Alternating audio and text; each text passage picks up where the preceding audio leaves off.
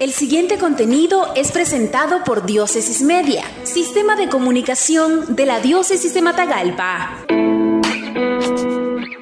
La verdad es columna vertebral para la construcción de un nuevo país. Monseñor Álvarez. En su homilía correspondiente al domingo 27 de septiembre en la Iglesia Catedral San Pedro Apóstol de Matagalpa, Monseñor Rolando Álvarez concluyó refiriéndose a la verdad como una columna vertebral para la construcción de un nuevo país, asegurando a la vez que no se puede construir un nuevo país sobre la base de la mentira. Esta es la última celebración presidida por el obispo de la diócesis de Matagalpa sin la presencia física de fieles, porque a partir del domingo 4 de octubre, siguiendo las medidas de prevención ante la pandemia del coronavirus, se reabrirán de manera gradual los templos, después de seis meses de cuarentena voluntaria. Aquí lo que dijo Monseñor Álvarez sobre la verdad refiriéndose al pueblo de Nicaragua. Es importante que los nicaragüenses trabajemos por construir un nuevo país en la verdad. La verdad es columna vertebral para la construcción de un nuevo país. La verdad en nuestras relaciones interpersonales, pero también en las relaciones sociales, políticas, económicas, jurídicas, ambientales.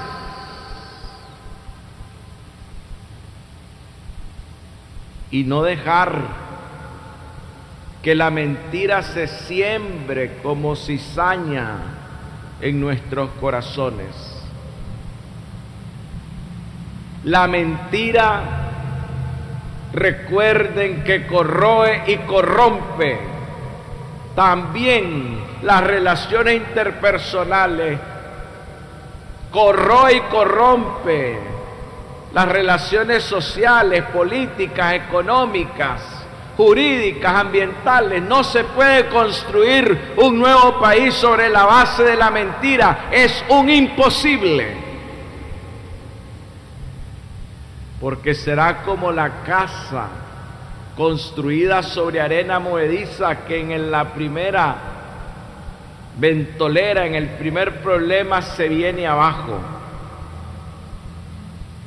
Conviene entonces, hermanos nicaragüenses, que recordemos las enseñanzas del catecismo de la Iglesia Católica,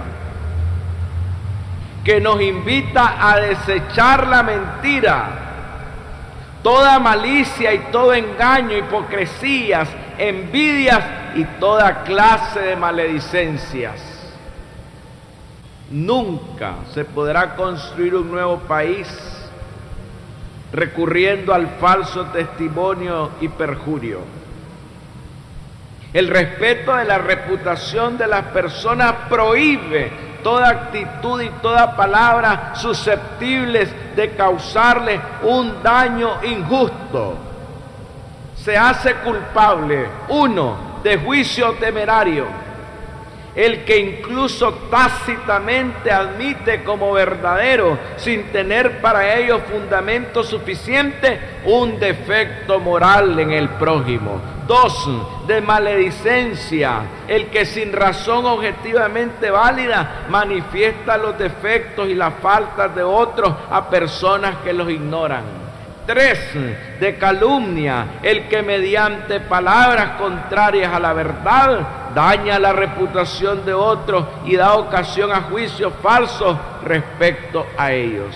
Hermanos, todos pidamos al Señor que vivamos en la verdad, porque la verdad nos hará libres.